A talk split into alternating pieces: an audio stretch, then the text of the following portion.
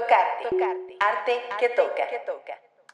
Bienvenidos a Tocarte, un espacio para hablar del arte que te toca.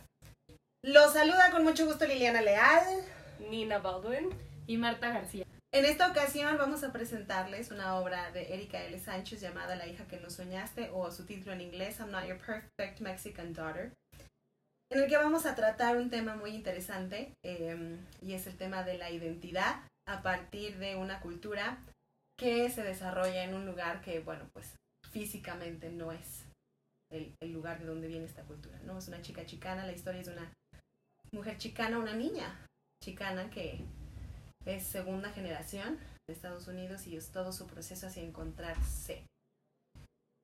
Así es que vamos a empezar un poquito hablando sobre Erika. Entonces, Marta, platícanos de Erika. Erika L. Sánchez es una poeta y escritora que se enfoca en ensayos y novelas literarias. Es hija de inmigrantes, como ya comentó Lili, y siempre por eso ha sentido una fascinación por retar los límites físicos y abstractos. Su novela debut, la que vamos a discutir, fue publicada en el 2017, que la convirtió en una bestseller del New York Times y finalista para el Premio Nacional de Mejor Libro en Estados Unidos. También tiene varios reconocimientos expedidos por la Fundación de Biblioteca Pública de Chicago por las diferentes colecciones de poesía que ha escrito. Muchas gracias. Entonces, esta es nuestra autora y junto con ella viene un tema muy interesante, Nina, la migración. Sí. ¿Qué sucede con la migración? Cuéntanos sobre ti, de dónde vienes, cuál es tu background y todo eso. Bueno, yo soy de los Estados Unidos, de Detroit, Michigan, y tengo una familia bueno, inmigrante un poco. Mis bisabuelos llegaron a los Estados Unidos, a Detroit. Bueno, creo que llegaron a California primero, como en los 60, creo. Y luego, como, como te dije más temprano, mis abuelos pasaron como, bueno, mi abuela, porque fueron sus papás, mi abuela y sus hermanos pasaron como los veranos y la mitad del año aquí en México y la otra mitad allá en los Estados Unidos. Entonces ella tenía esa cultura mezclada de, de, de México y los Estados Unidos. Y de allí, aquí, aquí estoy. M aquí. Ajá. Y sí, bueno, es mi, mi background, mi historia. Es interesantísimo precisamente porque, bueno, como una especie de background, en 1991 acordamos que concluye la Guerra Fría y, y con esta conclusión, pues había una necesidad de instaurar el capitalismo como una forma económica, política y social. Y dentro de esta um, ola, nueva ola capitalista, si ustedes le quieren llamar así, viene una otra ola, de ola en ola, y viene esta ola de inmigrantes latinoamericanos. La historia de este libro habla sobre la vida de una chica que es hija de inmigrantes indocumentados eh, hacia Estados Unidos. Y pues es eh, su forma de tratar de encontrarse, ¿no? Entonces tenemos varios temas, ¿no? Estamos de acuerdo que la obra como que tiene varios temas, bueno, no como, tiene varios temas. Sí. Creo que el primero de ellos tiene que ver con la parte de la identidad cultural, ¿no? O sea, como a pesar de que vive en una tierra completamente ajena al lugar en el que, pues sí, al lugar mental y moral, social en el que ella fue criada, ¿cómo le hacemos? ¿no? O sea, ¿cómo, cómo afecta en, en la obra incluso esta identidad cultural? Ándale, Marta, te veo que tienes muchas ganas de decirlo todo. Pues creo que para empezar es una identidad fragmentada porque empiezan a haber muchos cachos que vas uniendo para hacer otra totalmente distinta. Eh, no eres ni de aquí ni de allá, pero eres a la vez en los dos lugares. Entonces creo que se empieza a hacer, como decíamos, híbrido y empieza a ser una mutación de ambas cosas y al mismo tiempo es más difícil porque no solo se te espera que cumplas con las expectativas de una cultura, sino es con la fusión de las dos culturas. Entonces siento que empiezas a ser juzgado por un doble parámetro, entonces pues es más potente, ¿no? Porque tienes que comprobar tu existencia y comprobar tu pertenencia a una cultura cuando ni siquiera estás en el lugar de donde nació esa cultura. Entonces es mucho más difícil poder confirmarla y por eso se apropia hasta la base, ¿no? Porque es ya lo único que te une esa cultura, no tanto el lugar o el idioma. Claro, al final del día se trata sobre por qué estamos aquí. en este lugar específico en donde precisamente nuestra cultura no comparte. Y creo que tiene mucho que ver con el sueño, bueno, Ajá. tiene todo que ver y empezando precisamente con el sueño americano, ¿no? O sea, ¿qué, ¿qué fue lo que se nos vendió a todos en general, yo siento, no nada más, obviamente los papás de Julia son un reflejo de todas las personas que atraviesan por esta situación, pero finalmente los padres de Julia se salieron de ese lugar porque pues tenían que irse, ¿no? Y, y, al final del día nos damos cuenta que el sueño americano en realidad pues lo vive Julia, no sus papás.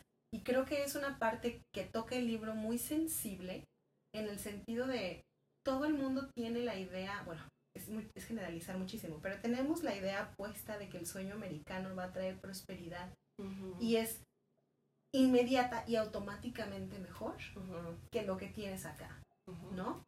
Cuando en realidad lo que tienes es una vida en la que le tienes que luchar incesantemente más de 12 horas al día para poder apenas pagar una renta, para poder apenas darle de comer a tus hijos, para que apenas puedan ir a la, a la escuela y que entonces ellos aspiren a pues una apenas vida. ¿no? Y en realidad quienes viven los sueños, el sueño, no sé qué piensen ustedes, pero quienes viven el sueño son los hijos, no quienes inmigran.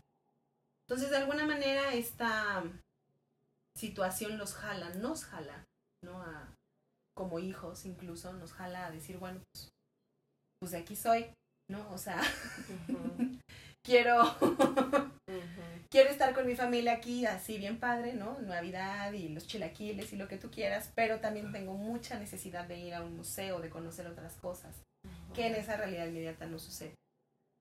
¿Cómo se vive el sueño americano entonces? Bueno, yo no sé, creo que ser inmigrante es, específicamente en los Estados Unidos lleva, no sé, es muy difícil porque, por ejemplo, para los hijos yo creo que es lo más difícil porque tienes a, sus papá, a tus papás que quieren mantener ese, esa cultura y esa, ese, esos costumbres que vienen con ser mexicano, ¿no? O con ser lo que sea. Y para los hijos quieren seguir ese sueño americano, pero al mismo tiempo tienen que mantener esa cultura para sus papás, para su, por su parte. Y por eso creo que es lo más difícil para los hijos, porque como dijiste tú, Marta, no, no eres de aquí ni de, ni de allá. Y no sé, hay una, como ya, como ya dije, hay una mezcla de cultura que es difícil de navegar, creo. Es muy difícil, sí, claro, porque vas como en dos barcos. ¿cierto? Y, y, y, junto a esos barcos están, o sea, está el país, es como si crecieras en un lugar en donde tu cultura es obsoleta y no porque sea menos, sino porque simplemente no es de ahí. No es una cultura diversa, es una cultura que tiene posibilidad de elegir y, y, y pues nuestras familias, ¿verdad? Como lo vemos con Julia, no nos dan mucho chance. ¿No? ¿Qué opinas, Marta? Pues sí, también me quedé pensando que eh, es muy cierto que el sueño americano que ellos querían para ellos, en este caso los papás de Julia, pues jamás lo consiguieron y al verse sumamente frustrado, pues empezaron a vivir muy tristes, muy abandonados, decepcionados y a la vez cuando ven que su hija puede cumplir ese sueño americano que ellos no, también les da como un tema de miedo, se hacen para atrás o se lo tratan de frustrar a ella, ¿no? Entonces sí creo que es muy fuerte de pronto ver cómo pues lo que ellos no tuvieron lo van a tener sus hijos, pero no de la manera en que ellos lo hubieran vivido. O que lo quisieran, que, perdón, o que quisieran que lo tuvieran. Ajá. O sea, finalmente es el sueño americano, pero el que yo te Sí. digo que es bueno, ¿no? Sí. Hablábamos de la religión, por ejemplo, como para Julia era, pues yo no quiero ni siquiera pararme en la iglesia, para mí esto no tiene Ajá. Razón alguna o nada que ver y de pronto en este intento de conectarse con su madre, en este intento de incluso tratar de entender quién es ella misma, porque lo volvemos a decir, no está ni aquí ni está allá.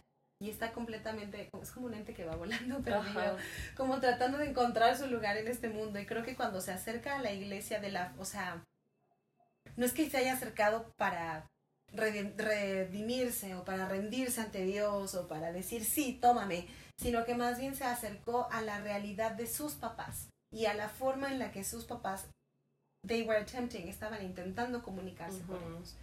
con ella, no específicamente. Cuando, pues es que es justo cuando la manda de regreso a México, este, que tiene un tiempo sin ella y que entonces empieza a tratar de entender quién es la persona que ya no está y que nunca fue. A final de cuentas estamos hablando de roles, incluso, que le intentan imponer a la pobrecita Julia, ¿no? O sea, ya se nos murió la hija perfecta, ahora te toca sustituir, como le hicieron a Salvador Dalí, oiga, ¿no?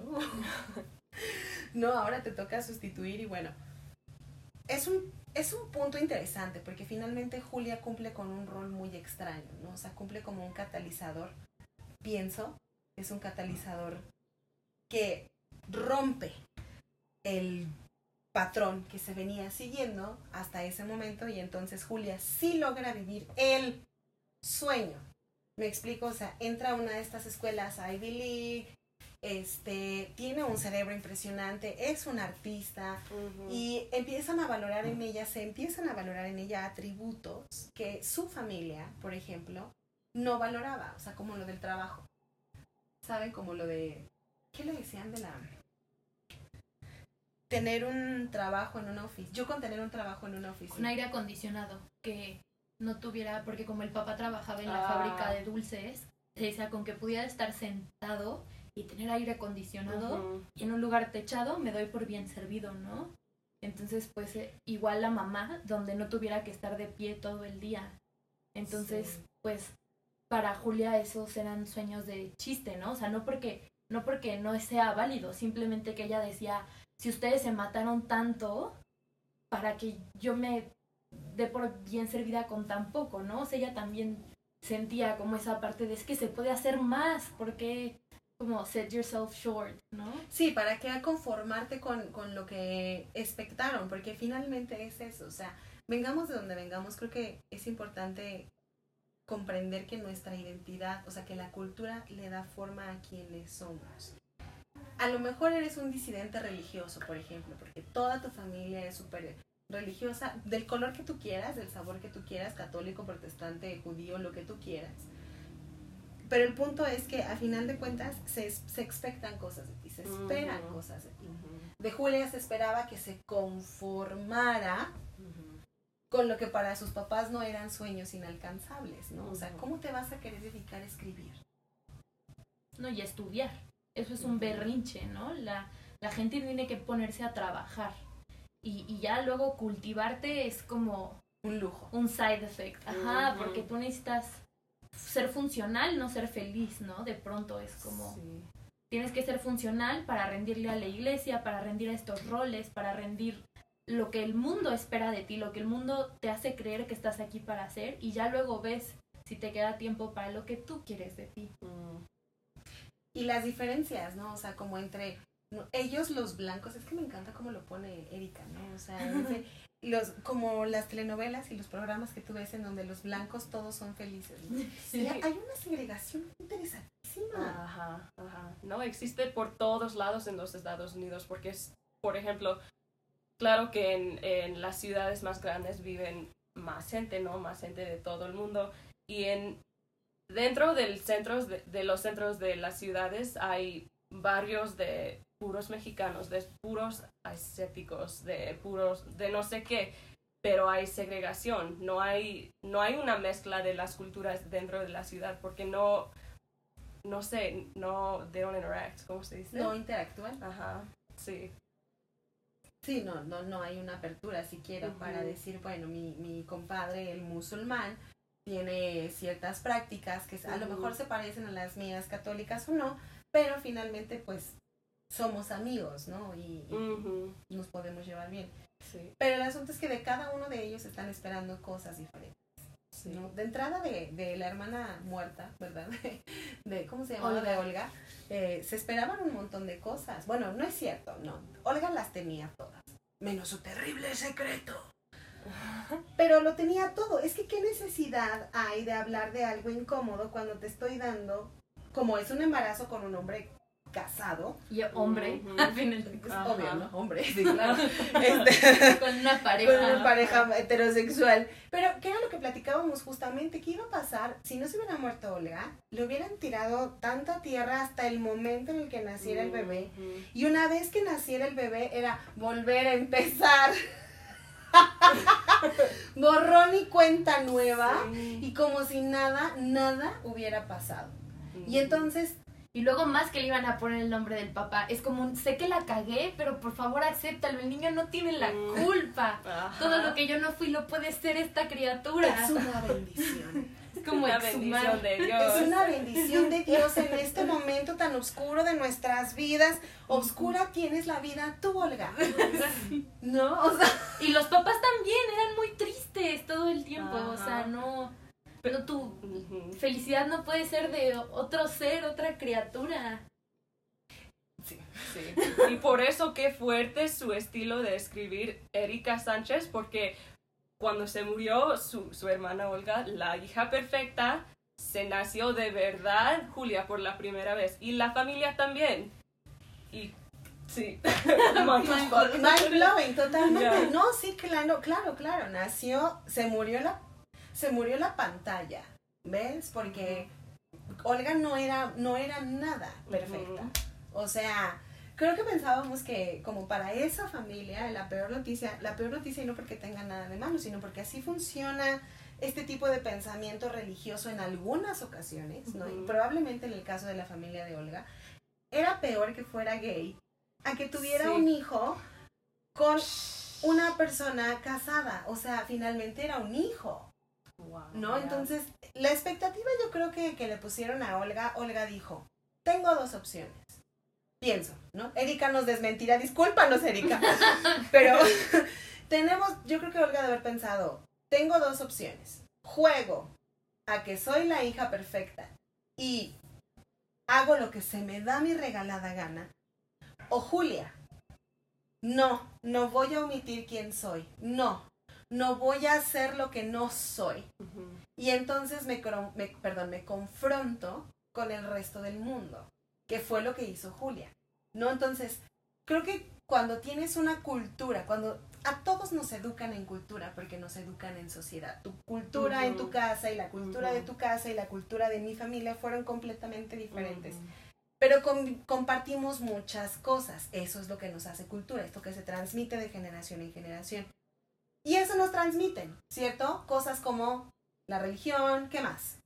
O sea, ¿Qué es ser mujer y hombre, no? Los roles de género, por lo tanto los roles del hogar, de la familia, la, la institución que es la familia, ¿no? O sea, hay que hay una jerarquía que nunca va a ser horizontal, o sea, siempre vertical y justo porque aquí se ve, ¿no? Julia como ella era la chica, de cualquier manera Olga iba a estar siempre por encima de ella, aunque ¿qué fue lo peor que hizo Julia? Ser honesta, ¿no? Porque sí. de pronto valía más Olga, que tenía sus 80 pantallas, les mentía a los papás con todos los dientes para afuera, como dicen. Y de pronto, ¿qué pasa, no? Julia la pestada, Julia la maldita, Julia... ¿Por qué? Porque nunca hizo eso. Entonces también siento que ahí se ve también cómo a veces la cultura, hasta las de nuestras propias familias, trae una doble moral. De ojos que no ven, corazón que no siente Y del tema no se habla. y del, y del siempre aparentar para pertenecer. Muy cañón. Siempre, como dicen por ahí, no mientas por convivir, pero en realidad nos han educado precisamente para protegernos. ¿Cuántas mentiras había en esa familia?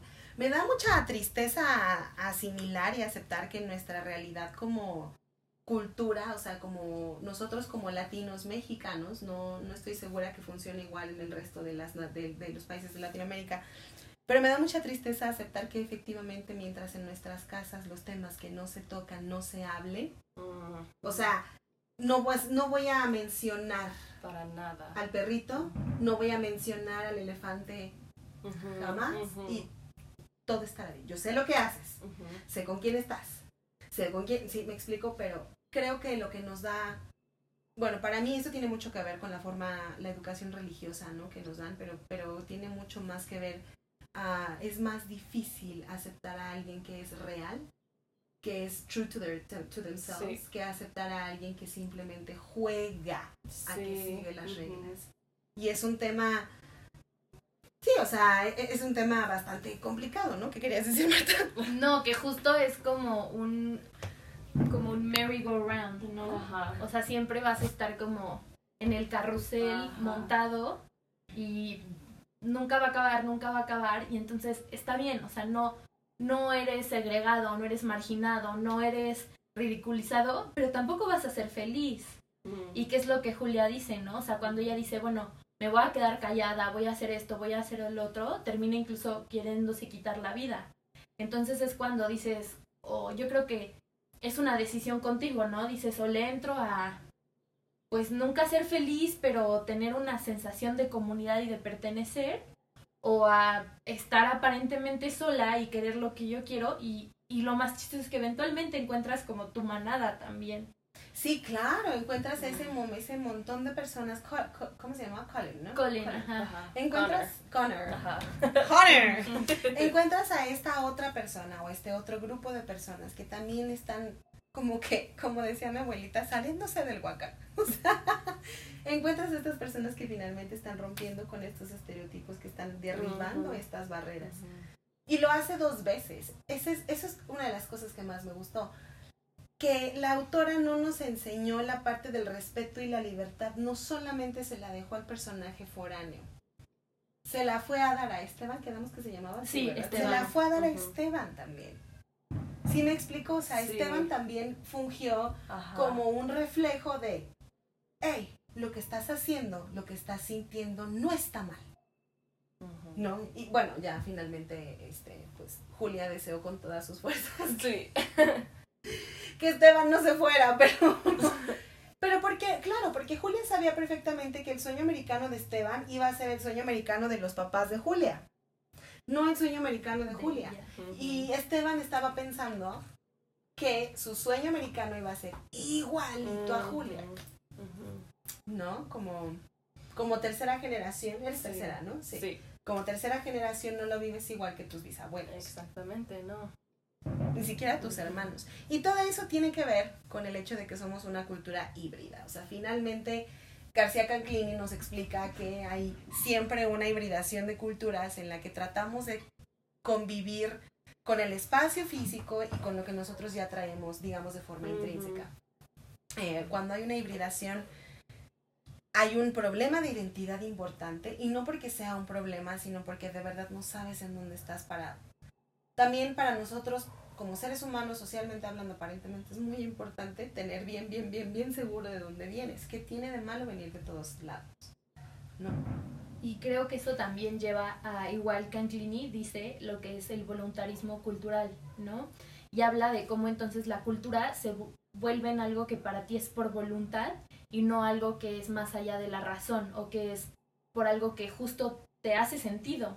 No, se vuelve algo de voluntad. Entonces ya no es un tema de esta cultura yo la quiero adoptar. Yo, por ejemplo, cuando eres híbrido y dices tengo la cultura mexicana y estadounidense y tú dices yo adopto más la mexicana porque hace sentido contigo, no, se vuelve un tema de porque mi voluntad tiene que ser la que me lleva a esa cultura y la que hace que esa cultura predomine. Entonces siento que también ya se vuelve un poco peligroso, ¿no? Porque te lleva a los, a los extremos que la mamá de Julia llegaba, de ni siquiera te puedes poner eh, ropa interior de cierta manera, ni Mm. siquiera puedes sentarte de cierta manera, ni siquiera te pueden gustar vestirte como lo hacía su amiga, ¿no? Que decía que no la bajaba de vulgar y Claro, por sus licras y sus Ajá, colores entonces- brillantes. la cultura llega a ser algo que justo en lugar, como dice Canclini, en lugar de ser lo que te une, lo que te hace tener una sensación de pertenecer, te aísla, te aliena, te vuelve algo totalmente reprimido y separado. Y es que en mi casa es así, ¿no? En mi Mm. familia las cosas funcionan así. No, es que en esta casa es diferente. Y luego, luego, otra vez volvemos al tema de la segregación. O sea, Sí. inmediatamente te separas, ¿no? ¿Cómo, Ujú. ¿Cómo se vive, por ejemplo, pues tú que fuiste a la escuela con personas americanas, igual que tú, nacidas 100% americanas, pero su background es diferente y entonces cómo, ¿Cómo lidias con eso, no? Como, Sí. pues vamos a una pijamada de puros niños, por ejemplo. A lo mejor Ajá. esas eran cosas que tus papás no aceptaban, No, tus abuelos claro no aceptaban. No, no.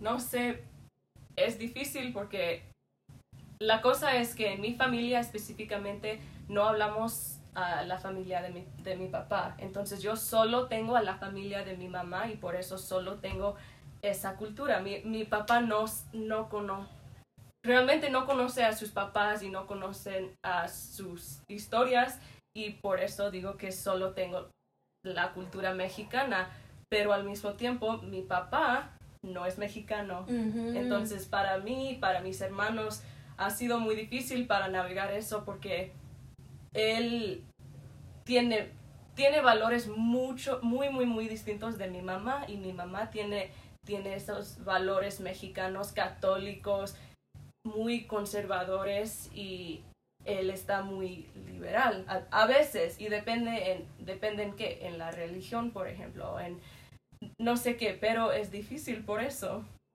Claro, de pronto la apertura religiosa de tu papá, para él era como quieres, no quieres, no hay problema, ¿no? Pero Ajá. para la familia de tu mamá, como nos pasó a nosotras, no, no te estoy preguntando.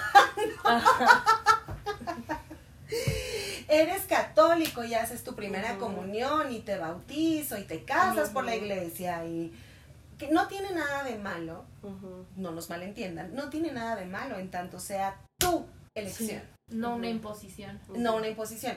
Que finalmente es lo que sucede con esta parte de la hibridación. O sea, por una parte tienes lo nuevo, lo que quieres, a lo que aspiras, como este nuevo mundo y que sigue viéndose como un sueño. O sea, even then, incluso a pesar de que Julia estaba viviendo un sueño americano muy diferente al de sus papás, le costó todavía más trabajo, bueno, no más trabajo, pero sí le costó trabajo luchar por su Ajá. sueño americano. ¿Cuál era su sueño? ¿Cuál era? Ah, ser escritora. Sí, que quería ser escritora y estudiar en NYU y irse a una universidad cara, fuera de. Chicago, lejos, ¿no? ¿Por Y que era como, ¿por qué te vas? Ok, ¿quieres tu berrinchito de estudiar? Pues estudia aquí en la comunitaria donde nos vas a poder seguir. Ajá. viendo, ¿no? Como, y como de pronto, no me malinterpreten, era como nos vas a seguir atendiendo, ¿no? Sí. O sea, porque me daba como algo que en la cultura mexicana se cree mucho que los hijos tenemos que cuidar a nuestros papás, ¿no?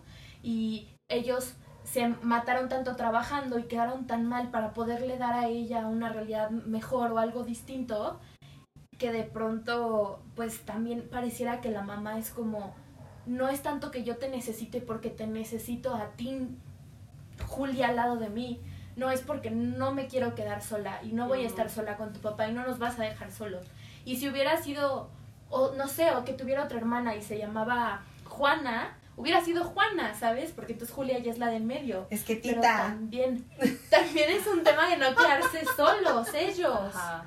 como de no ser abandonados de pronto. Sí, pues eh, menciono a Tita precisamente porque Laura Esquivel empieza como agua para chocolate bajo esta premisa, ¿no? O sea, Pedro quiere ir a pedir la mano de Tita y le dice doña, le dice mamá Elena, no, Tita es la más chiquita y por ser la más chiquita Me le pertenece. toca, me pertenece y le toca quedar a cuidarme hasta que yo me muera.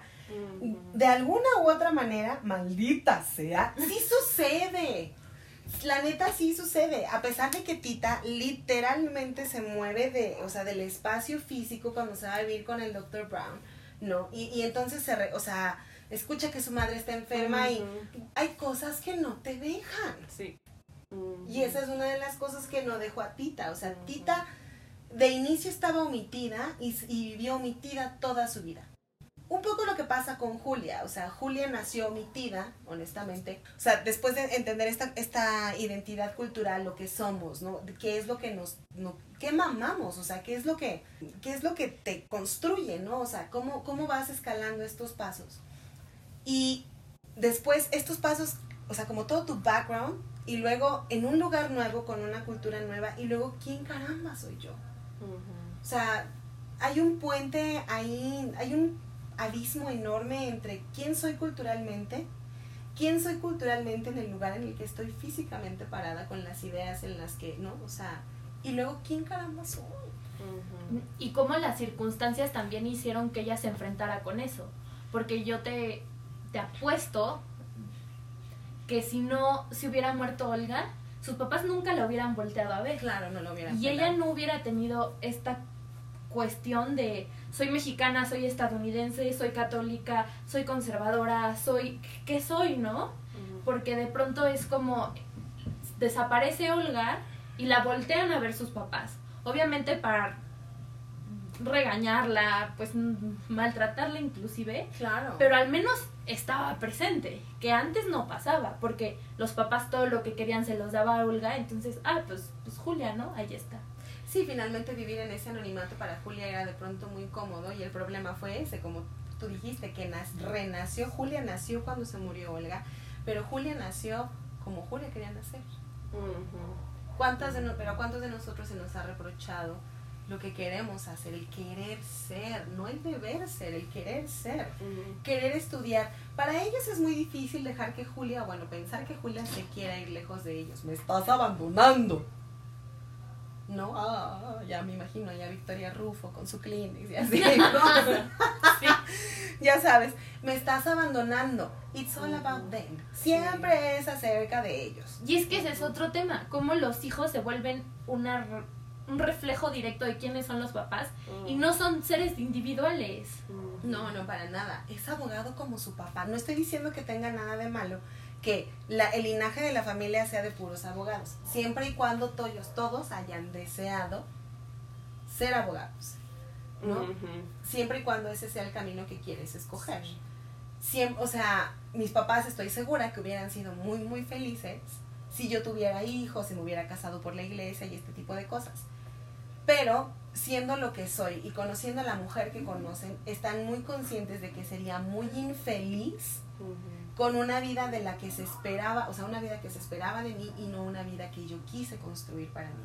¿Cuánto chance nos damos de encontrar esta identidad individual cuando traes una cultura que te está así como, como este bacon press, ¿no? Así, en, en el sartén y estás, te estás deshaciendo y te endureces cada vez más, que fue lo que le pasó a Julia, a tal grado de que snap, exacto, y me quito la vida. Bueno, hay un intento importante para quitarte la vida. Sí. ¿Cómo afecta eso también a tu identidad como persona? Y es que todo esto lo impulsa la identidad cultural. O sea, porque si tus dos culturas híbridas no fueran estas dos específicas que nosotros estamos hablando, serían otras cuestiones. Porque este tema de la jerarquía familiar, la institución familiar y los sueños alcanzables o no, son parte de la cultura mexicana y que al fusionarse con la estadounidense que de pronto te, te lo presenta posible, ya no es tan fácil que los papás le digan, no, es que eso no se puede aquí o no existe, ¿eh? entonces también es un tema, ¿no? Porque si no fueran estas culturas, ella no se preguntaría esto y esto, estos temas no la construirían como la construyen. Entonces siento que ahí podemos ver qué tan fuerte llega a ser nuestra identidad a partir de una cultura. ¿Y cuánto quieres tener de ella? ¿No? ¿Cuánto, por ejemplo, tú, te, de con cuánto te quedaste de tu crianza mexicana, por ejemplo? ¿Cómo? Sí, o sea, cuántas cosas de las que te enseñaron como una cultura mexicana, cuántas de verdad you kept. Bueno, es difícil porque estaba, estaba pensando el otro día y yo creo que todos tenemos ciertas cos- costumbres y ciertas cosas que viven dentro de nosotros, que siempre van a vi- vivir dentro de ustedes, eh, dentro de nosotros, aunque no lo creamos, o aunque, por ejemplo, aunque yo no crea en Dios o no, no crea en la iglesia, cada vez que veo a una ambulancia, yo, hazlo, yo hago la, el señal de la cruz. Ok. Te. Ajá. Y por eso digo que hay ciertas costumbres que todavía van a estar dentro de nosotros por siempre. Por eso, porque tenemos, no sé, la voz de nuestros papás siempre en, en la mente. No. Ajá, ajá. o Sí, claro, Dios. claro, la voz de tu conciencia. Ajá. hay cosas que no te dejan, definitivamente. Pero creo que nos toca a nosotros como le tocó a Julia. Digo, a Julia la mandaron a México a reconectarse. Qué chistoso, ¿no? O sea, la mandan a reconectarse con algo que nunca ha sido. Sí. Y entonces, Que ni los papás fueron. Que ni los Eso es lo que más me llegó a frustrar, ¿sabes? Es Sí. como, de pronto es como, sé como mamá Jacinta, ¿no? Y es como, pero ni tú eres como mamá Jacinta, mamá, ¿qué onda? O sea, tú eras también la rebelde. Así que también, ¿qué onda, no? Parecería que crecieron y se volvieron estos robots funcionales y se les olvidó también lo que era soñar, que ellos lo hicieron y también igual de grande que Julia, porque de un pueblito pequeño de Chihuahua fueron a dar hasta Chicago. ¿Y bajo qué condiciones? O sea, en realidad la experiencia en la frontera, que yo creo que eso fue, ¿no? O sea, la violación de la madre por, por parte de los agentes migratorios, siento que en realidad fue, es que cómo le, o sea, cómo le vamos, esta criatura no tiene la culpa. Y esa criatura era Olga no, no. Pero al mismo tiempo era un recordatorio constante del abuso que hubo. Claro. Porque. Pero decidieron amar. No digo que esté mal, pues, pero vanagloriaron el resultado de dicho abuso, ¿no? O sea, cuando la mandan a México y, y se entera que su mamá es la rara de la familia, cuando la mandan a México y se entera que su papá era el artista del pueblo, yo siento que Julia empieza a conectar muchos cables claro. y muchas piezas que dijeron, ajá, sí, sí, esa soy yo. Eso soy yo. ¿Qué necesidad de omitirlo de sus padres? ¿Por qué creen que lo hayan hecho? Pues es que de pronto no podemos dejar de olvidar que entra el factor del capitalismo, ¿no? O sea, cómo todo es en función de lo que tú puedas producir con eso. Mm. O sea, no es solo que posees esa habilidad, es lo que tú puedes ganar de dinero o lo que tú puedes producir con esa habilidad. Entonces siento que justo como los migrantes casi, o sea, en el 91 empezaron más que nada después de la Guerra Fría, eh, también porque les despojaron a los campesinos de sus tierras y hubo una migración masiva a las ciudades. Entonces de pronto las habilidades que tenían era algo que ya no les daba para producir, entonces era como si ya no fueran necesarias, como si ya no sirvieran. Entonces de pronto, ¿qué hacían? Pues se tenían que ir a lugares donde esas habilidades sí fueran a producir que fue el caso de por qué hubo una migración latina tan masiva a los Estados Unidos. Claro, claro. Entonces siento que eso entra mucho, ¿no? Como el papá, como decir, es que pintando yo no le voy a dar de comer a mis hijos. No voy a poder tener una esposa que quiera casarse conmigo. ¿Por qué? Porque no es algo que en el mercado es bien pagado. Y además, inmediatamente asumes el, el rol de que vas a ser padre. O sea, ellos llegaron a Estados Unidos, o se fueron de Estados Unidos sin hijos, solteros, o sea, tranquilos, comunes, felices. y, y, entonces siempre hubo en ellos, no digo que esté mal, para nada digo que esté mal querer tener hijos, no, no, no, no, no. Pero tampoco llegó, tampoco se daban el chance de cuestionar Desafortunadamente, tener hijos es cuestión de privilegio de algunas personas. Mm. No todos pueden tener hijos. Y no es que, claro que, bueno, cualquier, cualquier persona puede tener hijos, pero salvo que tengas un problema genético o algo, algo no funciona en tu sistema, cualquier persona puede tener un hijo, pero por, no todos pueden, they, not all of them can afford it. O sea, no a todos les alcanza para tener hijos. Y la realidad es que las personas que menos tienen son las que más hijos tienen. Hay un asunto de educación, quiero decir, no de la escuela, o sea, sí educación de la escuela, pero también de educación en casa. No hay una educación sexual porque del tema no se habla, porque si te encuentras una tanga, exacto. También entra. Eres impura y tu virginidad es tu tesoro, que en realidad son constructos sociales para los roles de género. Claro, claro, pues todo, de todo lo que le, le, obligan a hacer a Julia, ¿no? O sea, desde te vamos a obligar a tener una fiesta de 15 años cuando ya tienes 16. ¿No? O sea, no lo soporta, no lo soporta, esa no es Julia. Creo que el pecado, como dijo Marta, el pecado más grande de Julia fue ser sincera. Sí, lo podemos llamar un pecado, ¿no? En un, en un lugar en el que no, en un lugar en el que nadie cabe. Hacer evidente que este, que tú no cabes, incluso donde nadie más cabe es hacernos entender a todos que todos somos raros y que no pertenecemos a esta tierra. Pero es como si de pronto ya no le quiso entrar al juego, ¿no? El que Olga sí entraba. Entonces también la mamá es como un... Yo creo que la mamá sentía, ¿no? O sea, que había algo pasando con sus hijas, pero yo creo que también su frustración venía de por qué tú no le entraste al juego si tu hermana sí pudo y ella viene de una circunstancia tan fea, porque tú que sí fuiste de aquí nosotros mucho amor no puedes, ¿no? Entonces de pronto también siento que ese estigma, ¿no? Esa pesadez que se, se les pone a los hijos desde antes de que nazcan. O sea, Olga desde antes de que nació ya traía el estigma de que tenía que ser una buena hija porque fue causa de un abuso y de una violación, quieras que no. Y también fue abuso para el papá porque los coyotes lo, o sea, lo obligaron a ver eso. Entonces siento que también esos estigmas es lo que también orilla tanto, ¿no? A Julia como a este no sentirse que no se no pertenece y que y que no es válido no pertenecer. Sí, pobrecita, o sea, termina, no, no es que termina sumida en un... El, el, el snapping point, el punto de quiebre total es cuando tiene todas las ganas de desenmascarar a su hermana, no, o sea, como de, mira, tu hija perfecta, Sí. y tómala, le sale el tiro por la culata y entonces eso la orilla a un intento de suicidio.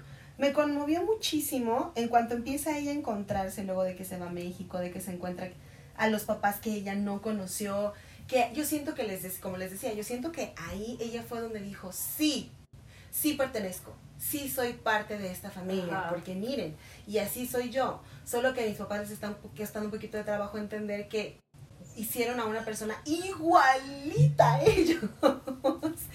y este snapping point le ayuda también para reconciliar su relación con sus papás pienso yo. Y el otro snapping point, el, el punto, otro punto de quiebre, que pues es la balacera, ¿no? Por la que, de la que es testigo y en la que es, de la que es parte en, en Chihuahua. Al día siguiente la regresaron y, y yo creo que su mamá debe haber dicho, las voy a perder a las dos. Ajá. ¿no? Y, y fue después del cierre, del regreso, fue cuando ella agarró la onda. Fue, creo que de hecho su, su, el ensayo para entrar a la universidad fue sobre la relación que tenía con su mamá y su hermana, Sí. ¿no? Su dinámica familiar. Ajá. Y con eso se convirtió en un super ensayo para que la superbecaran para todo y etcétera y demás. Entonces creo que también a veces es importante romperse, no estoy diciendo que nos tengamos que quitar la vida todos para nada, pero creo que a veces es importante darse chance de romperse. Obviamente Julia llegó a un extremo que no queremos, ¿no? Pero a veces es importante caernos, rompernos, quebrarnos un poquito para también poder rearmarnos como se nos antoje. renacer, ¿no? Como decía Nina, Sí. justo. Porque entonces ahora sí estás naciendo en tus condiciones y en Ajá. tu piel. con, y con tus estigmas y tus rollos y lo que tú Tus quieres de tu cultura. Ajá. Y de ahí en adelante, bueno, pues queremos una segunda parte, ¿verdad? Este, La necesitamos. si no es mucho pedir. es en realidad tratar de entender cuál es la dinámica que va a tener Julia como una persona independiente, ¿no? Porque sáquense que va a ir a ver a sus papás tan seguido. Obvio no. A lo mejor sí va en Navidad porque es importante ir en Navidad, pero cualquier chance que tenga para no ir, lo va a tomar. Un trabajo, un, un proyecto escolar, una salida, Hasta un novio. hasta un novio, Ajá. exacto. Y, y entonces imagínate que se encuentra un novio cero heteronormado, ¿no? y entonces resulta, este, es otra complejidad, o sea, ya, ahorita está padrísimo como quedó el libro porque ya se fue a cumplir su sueño, pero no es un felices para siempre, es un síguele trabajando. Pues es lo que yo les comentaba, que te apuesto a que si la mamá sigue igual y realmente no busca pues ayuda externa o ayuda como que le ayude interna, ya fueron muchas ayudas, que internalice todo esto, pues no va a cambiar, o sea, y en unos meses se le va a olvidar y va a volver a ver a Julia y la va a ver más libre y va a volver a hacer la misma dinámica con la que iniciaron Ujú. justo por esto, ¿no? Porque no es un final, no es un hasta aquí y tampoco es otro comienzo, solo es un seguirle macheteando y tenerlo consciente. O sea, yo creo que es algo que diario te tienes que levantar y tener consciente tanto como hijo, como padre, madre, hija. Entonces también no, como dice Lili, o sea, no es tan fácil, no es un ya me entendió y logró respetar, no, respetó ese micro cachito, Sí. Claro. no Ajá. todo, No no, todo. a ti, no al Sí. Sí, porque después le va a costar de pronto trabajo respetar que ella decida no ir en tres meses.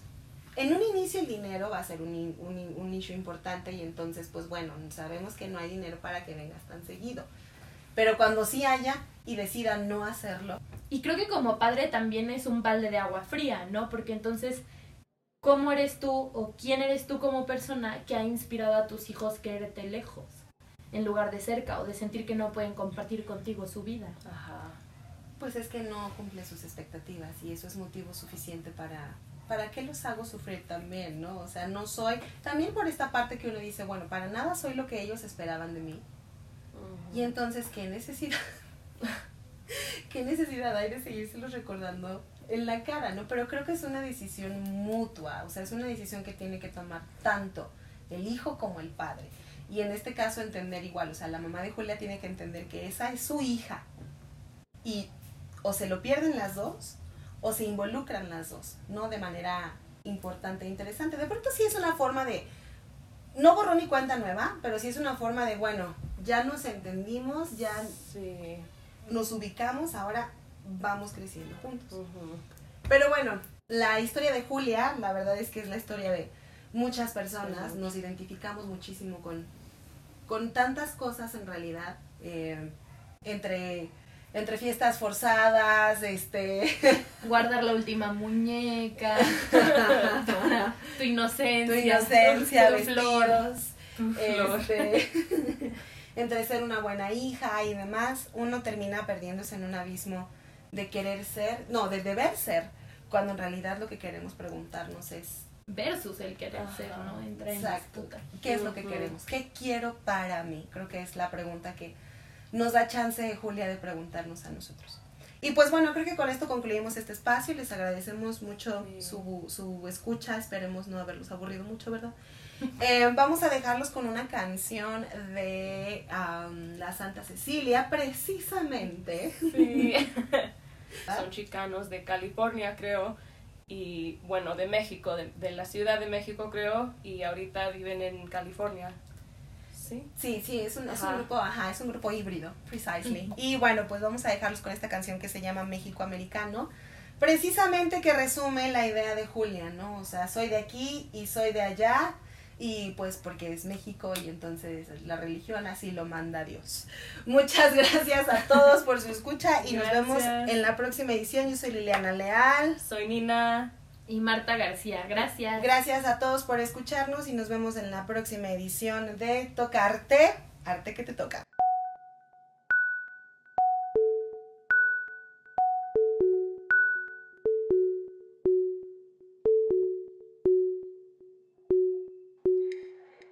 Tocarte. Tocarte. Arte que toca. Que toca.